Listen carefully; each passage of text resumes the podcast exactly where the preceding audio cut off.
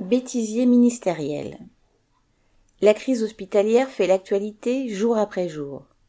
Elle est si profonde que le gouvernement ne peut la nier.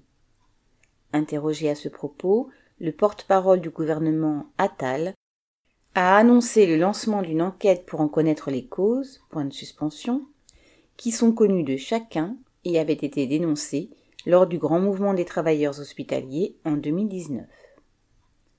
Véran, le ministre de la Santé, a ressorti les mêmes refrains lors de sa visite de l'hôpital de Blois.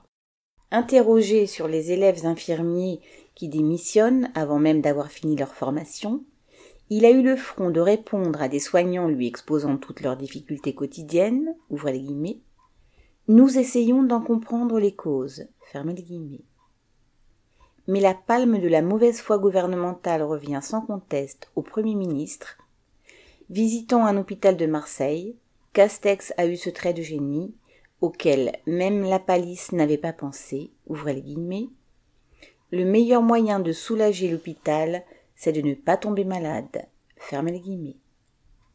Cette pensée profonde va-t-elle être inscrite au fronton des hôpitaux avant de les fermer?